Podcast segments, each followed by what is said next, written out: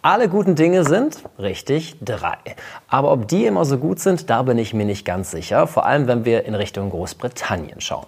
Da überschlagen sich aktuell die Ereignisse, sodass wir auch bei Palastgeflüster kaum noch hinterherkommen. Aber nochmal ein bisschen zurück. Wir hatten zuerst den Ärger um Prince Andrew, dann die Operationen von Kate und König Charles. Ja, und dann kam sie Hiobs Botschaft Nummer drei, die am 5. Februar die Welt erschüttert hat. Die Meldung nämlich, dass König Charles Krebs hat. Was wir über den Gesundheitszustand des Regenten wissen, wie er mit der Krankheit umgeht und vor allem, wie er die Kraft schöpft, gegen den Krebs zu kämpfen, darüber sprechen wir heute bei Palastgeflüster.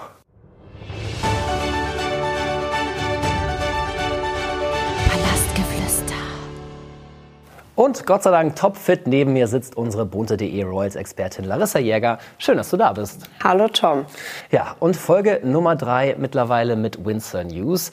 Da ist wirklich einiges los, oder? In der Tat. Ich habe auch überlegt, sprechen wir schon wieder über die Windsors zum dritten Mal. Aber es passiert so viel und ich finde, dem, ich möchte dem gerecht werden und ich glaube, man muss dem auch gerecht werden und deshalb machen wir das jetzt nochmal, denn es gibt ja durchaus wieder einiges an Neuigkeiten in den letzten 14 Tagen.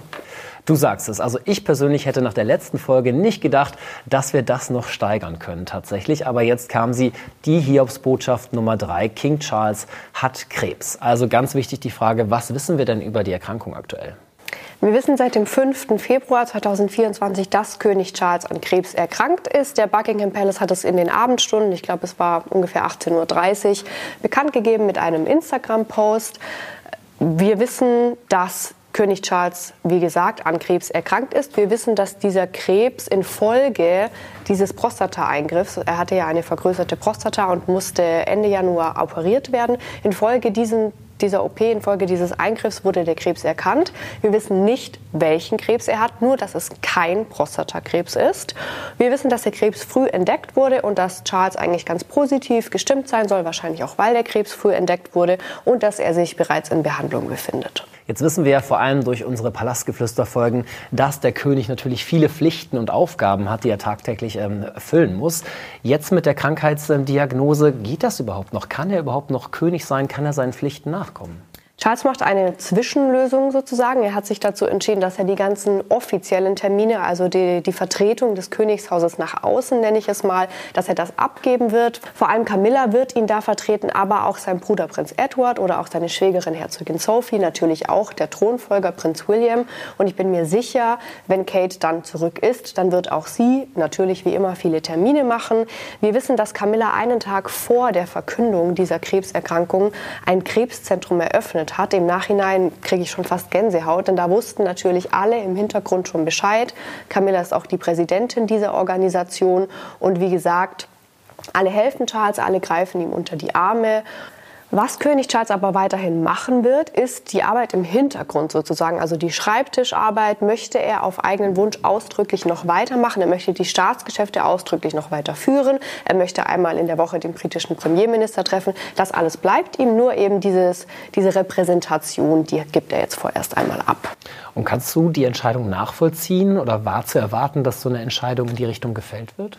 Ich glaube, die Entscheidung, die Charles getroffen hat, äh, ja, beruht vor allem auf zwei Gründen. Der erste Grund ist, dass Charles Gesundheitszustand derzeit einfach nicht planbar ist. Wir haben das ähnlich bei Mette Maritz. Sie leidet ja an einer chronischen Lungenfibrose und Mette muss immer wieder spontan Termine absagen. Und ich glaube, das würde beim Volk auf kurz oder lang einfach zu einer Enttäuschung führen.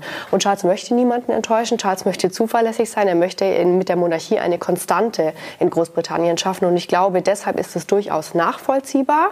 Und ich glaube, es hat ganz einfach auch medizinische Gründe, denn Charles ist ein Mensch, der an Krebs leidet, der gegen den Krebs kämpft. Man muss ihn schützen, man muss sein Immunsystem schützen. Grundsätzlich hat es natürlich jeden negativ überrascht, geschockt, diese Krebserkrankung vor allem nach der OP, eine Woche nach der Entlassung, genau eine Woche nach der Entlassung kam diese Meldung. Aber ich glaube, trotz des Schocks fährt Charles eine sehr, sehr gute, sehr, sehr transparente Strategie. Das haben wir ja auch schon bei und nach und während des Prostata-Eingriffs gesehen.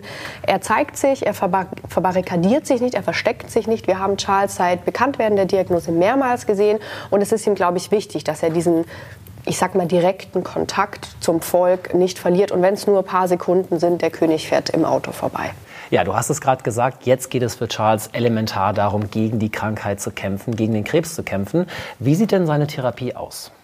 Was wir wissen, ist, dass Charles allem Anschein nach in London therapiert wird. Er ist nach Bekanntwerden der Krebserkrankung nach Sandringham gereist. Dort soll sich ja auch gerade Prinzessin Kate befinden mit ihrer Familie. Ihr geht es etwas besser. Sie hat sich gut genug gefühlt, um diesen Krankenstand zu verlagern. Sandringham ist ungefähr 225 Kilometer weg von London. Charles fliegt meistens mit dem Hubschrauber und er ist mehrere Male schon in London wieder gelandet und deshalb geht man davon aus, dass er dort die Therapie bestreitet.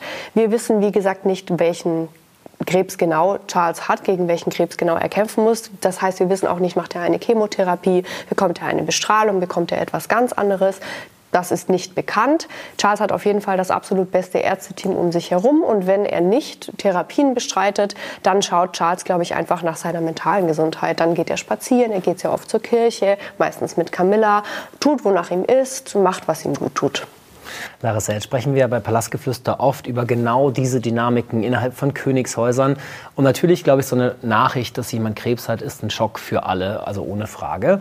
Ja, mein erster Gedanke war aber auch, okay, wie sieht es mit dem Rest der Familie aus? Vor allem natürlich mit Harry. Der lebt auf einem anderen Kontinent, lebt in den USA, hat ja, wie wir wissen, ähm, vom Tod seiner Oma über die Medien erfahren. Wie war es jetzt? Also wie hat er vor allem das aufgenommen? Wie hat er davon mitbekommen? Weiß man was darüber? Darüber weiß man etwas. Charles hat beiden Söhnen persönlich bzw. telefonisch persönlich von der Krebserkrankung berichtet. Er hat es ihnen beiden selbst gesagt. Das war ihm wohl auch sehr, sehr wichtig. Und natürlich ist diese Krebsdiagnose, genau wie du sagst, ein Schock. Sie kann aber auch Positives bewirken. Sie kann ja, das Band der Familie stärken, alle können näher zusammenrücken und vor allem kann man Differenzen, die man hat, dann auch mal kurz beiseite legen, weil die dann vielleicht gar nicht mehr so wichtig sind. Und genau das ist ja mit Harry auch passiert, wie wir wissen. Und bei Harry, du sagst es gerade, er hat den weiten Weg natürlich auf sich genommen, ist direkt in den Flieger gestiegen und mal eben, wie man so sagen kann, rübergeflogen in die USA. Mehrere Stunden Flugzeit natürlich auf sich genommen, um vor Ort zu sein, bei seinem Vater zu sein. Jetzt liegt da ja noch so ein bisschen der Streit eben in der Luft. Glaubst du, dass diese Krankheit von Charles vielleicht eben auch eine Chance sein kann, dass die beiden sich jetzt versöhnen? Ich glaube auf jeden Fall, dass Harry und Charles sehr, sehr viel weiter sind als Harry und William. Denn Harry hat sofort alles in Bewegung gesetzt. Er hat von der Krankheit erfahren, er wurde angerufen. Und einen Tag später bereits war Harry in London. Er ist von Los Angeles mit einem Linienflug, nicht mit einem Privatjet über British, also von British Airways, nach London Heathrow geflogen. Dort wurde er abgeholt und es ging dann direkt ins Clarence House, also in die Residenz von König Charles und Königin Camilla in London. 45 Minuten sollen sich Vater und Sohn da kommen komplett ungestört unterhalten haben. Wir haben an diesem Tag mehrere Mitglieder der britischen Königsfamilie vor Clarence House gesehen, zum Beispiel Prinzessin Beatrice, also die Tochter von Prinz Andrew und die Nichte von König Charles. Also er hat mehrfach Besuch empfangen. Wer nicht da war, war Prinz William. Ich vermute, dass das einfach daran liegt, dass er gerade andere Probleme hat und einen anderen Fokus. Er macht wieder Termine, er ist zurück auf dem öffentlichen Parkett, kümmert sich aber natürlich nach wie vor um Kate und um die Kinder. Und ich glaube, 45 Minuten würden bei Harry und William auch ganz einfach nicht ausreichen, um die Probleme überhaupt äh, ja, ankratzen zu können. Ja, und dafür gab es natürlich auch jede Menge Kritik, gerade für diese 24 Stunden, die Harry in Großbritannien verbracht hat. Dann ging es ja wieder in den Flieger zurück in die USA. Glaubst du, dass die Kritik gerechtfertigt ist? Harry bekommt für alles Kritik, was er macht, was er tut, was er sagt. Harry kann es niemandem recht machen, genauso wie Herzogin Meghan. Ja, Harry war nur sehr kurz da. Ja, Harry ist nach weniger als 24 Stunden wieder abgereist. Mich persönlich hat das sehr an die Krönung erinnert, da war es ähnlich.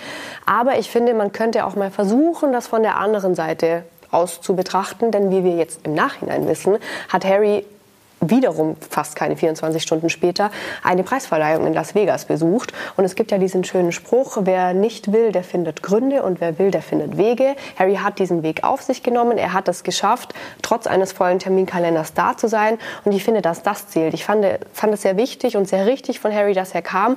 Und wie lange er da war, ist doch eigentlich egal. Man darf ja auch nicht vergessen, Harry hat kein Zuhause mehr in Großbritannien. Aus Frogmore Cottage musste er raus. Wir erinnern uns. Er hat in einem Hotel geschlafen.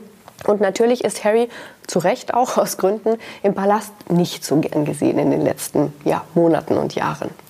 Kommen wir von Harry nochmal zurück zu Charles, der jetzt eben diesen besagten Kampf gegen den Krebs beginnt oder schon quasi mittendrin ist. Das braucht natürlich viel Kraft, also mentale Stärke, es braucht natürlich auch körperliche Stärke. Er ist nicht mehr der Jüngste. Ähm, was glaubst du, woher nimmt er diese Kraft? Ähm, vor allem auch parallel noch seine Geschäfte weiterführen zu können. Dann die Therapie. Ich meine, das ist viel Holz, was er da gerade bewältigen muss. Woher bekommt er die Kraft? Es sind vor allem drei Komponenten in meinen Augen, die Charles dazu befähigen, dem Krebs den Kampf anzusagen. Das ist einmal ganz klar sein Glaube, seine Religion, dann seine Familie und den Zuspruch, den er auch ganz öffentlich erfährt. Er soll vor allem, ich glaube sogar noch bevor er mit William und mit Harry gesprochen hat, mit seinem Pfarrer, mit einem vertrauten Geistlichen gesprochen haben, wahrscheinlich wie sagt er es seinen Söhnen? Wie geht er selbst damit um? Was macht das mit ihm? Und in jeder wichtigen Rede, egal ob bei der Rede direkt nach der Zepterübernahme, ob bei der Rede, die wir zu Weihnachten von Charles gehört haben, bei der Parlamentseröffnung, Charles erwähnt immer wieder, dass er mit Hilfe seines Glaubens ein guter Regent sein will, die Zukunft verändern will. Also sein Glaube und auch die Religion, die geben ihm ganz, ganz viel Kraft. Auf Sandringham haben wir ihn auch bereits zweimal zur Kirche gehen sehen. Also er hält da Zwiegespräche mit Gott. Dann natürlich seine Familie. Camilla ist ein absoluter Fels. Jeder, der die Liebesgeschichte von Charles und Camilla kennt, der weiß, was die beiden bisher miteinander durchgestanden haben. Und Charles schätzt sich natürlich sehr, sehr glücklich, dass er so eine starke Frau an seiner Seite hat. Camilla verrät auch tatsächlich immer wieder ein bisschen was. Letztens hat sie zum Beispiel gesagt, Charles geht es überraschend gut für die Umstände, die er gerade bewältigen muss.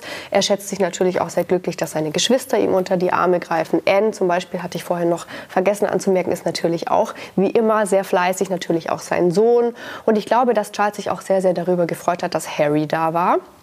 Und der Zuspruch, den Charles erfährt, den erfährt er, weil, da bin ich zu 100 Prozent davon überzeugt, er so transparent mit diesem Thema umgeht. Auch in diesem Post, in dieser Verkündung, in diesem Statement, wo die Krebserkrankung, woraus die Krebserkrankung ersichtlich wurde, hat er gesagt, er macht das, weil er aufklären will. Er will das Thema Krebs enttabuisieren. Er will diesen dieser Krankheit ein Gesicht geben. So viele Millionen Menschen sind einmal, mehrmals in ihrem Leben damit konfrontiert.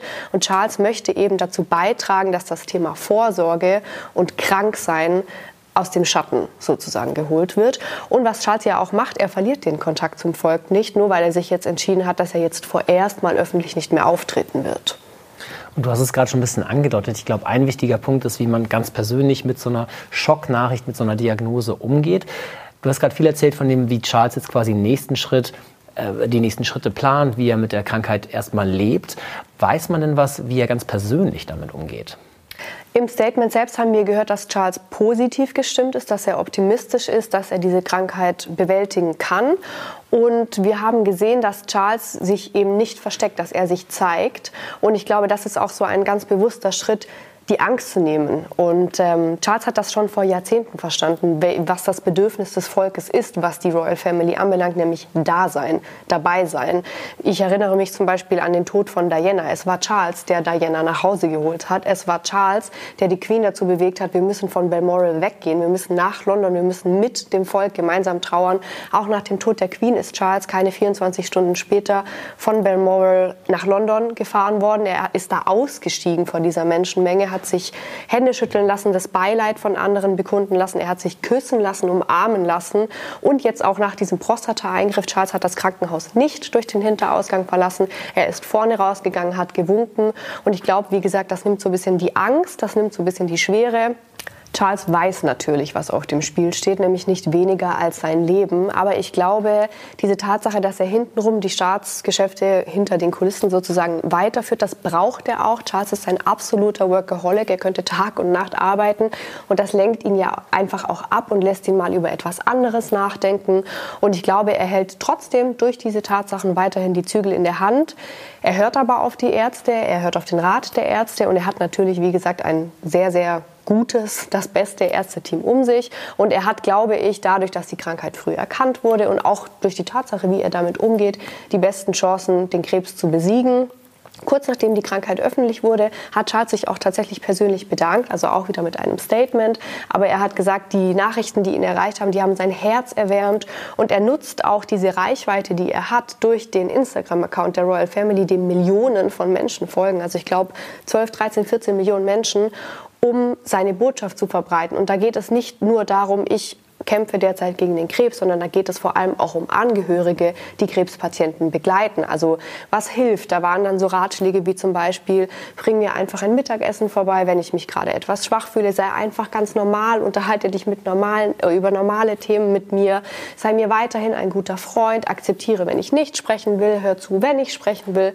Und ich glaube, so etwas, so, so eine Transparenz, die ist sehr, sehr authentisch und gleichzeitig sehr bodenständig und Charles macht das genau richtig so. Ja, jetzt gilt es natürlich noch eine wichtige Frage zu stellen, vor allem vor dem Hintergrund, was in Dänemark ja vor kurzem erst passiert ist. Glaubst du, es gibt die Chance, dass Charles abdankt? Ja, ich glaube, Charles wird eines Tages abdanken, bevor er praktisch äh, sterben wird. Ich glaube nicht, dass das bald passiert. Also dafür sitzt er auch einfach noch nicht lang genug auf dem Thron. Er hat jetzt 17 Monate. Genau deshalb ist es ja so dramatisch und traurig, was gerade passiert. Dieses Annus Horribilis, dieses Horrorjahr. Er wird kämpfen. Und ich denke, wenn Charles den Thron abgibt, dann braucht es einen triftigen Grund. Für die einen mag eine Krebserkrankung ein triftiger Grund sein, aber ich glaube, Charles möchte weiterkämpfen und er möchte, glaube ich, vor allem auch William Zeit verschaffen. Auch das hatte ich schon mal erwähnt. William möchte unbedingt seine Kinder aufwachsen sehen. Ich könnte mir vorstellen, dass Charles nach zehn Jahren ungefähr den Thron weitergibt. Und dann wäre Charles 85 Jahre alt. Die Kinder von William wären alle aus dem Gröbsten raus. Sie wären Teenager. George wäre vor allem 20, 21 Jahre alt. Das heißt, da könnte man auch eine neue Generation sozusagen in den Mittelpunkt stellen und er könnte wirklich auch mit anpacken. Und ich glaube, wenn man zu Charles sagen würde, zum Thema triftiger Grund, wir können ab hier jetzt nicht mehr besonders viel tun, dann würde Charles immer einen Lebensabend mit Camilla und mit seiner Familie bevorzugen, bevor er praktisch krank die Krone noch weiter am Laufen hält, weil er ja auch überhaupt gar nicht auftreten könnte. Also Margrethe ist ihm, glaube ich, schon ein Vorbild. Margrethe und Queen Elizabeth waren ja auch sehr, sehr gut befreundet. Aber ich glaube, wie gesagt, dass, dass er das schaffen kann. Es gibt diesen Spruch und die Hymne, God Save the King. Ich möchte den Teufel nicht an die Wand malen und an diese Worte glaube ich. Und ähm, wir werden sehen, was passiert. Ja, in diesem Sinne schicken wir natürlich auch ganz viel Kraft in Richtung Großbritannien beim Kampf gegen den Krebs. Und Larissa, vielen, vielen Dank, ähm, dass du hier warst und all die Infos mitgebracht hast. Wir bleiben natürlich auch für Palastgeflüster dran und ähm, beobachten die Situation weiter für euch. Und dann freue ich mich, wenn wir uns übernächste Woche wiedersehen und wieder hören bei einer neuen Folge Palastgeflüster. Bis dahin.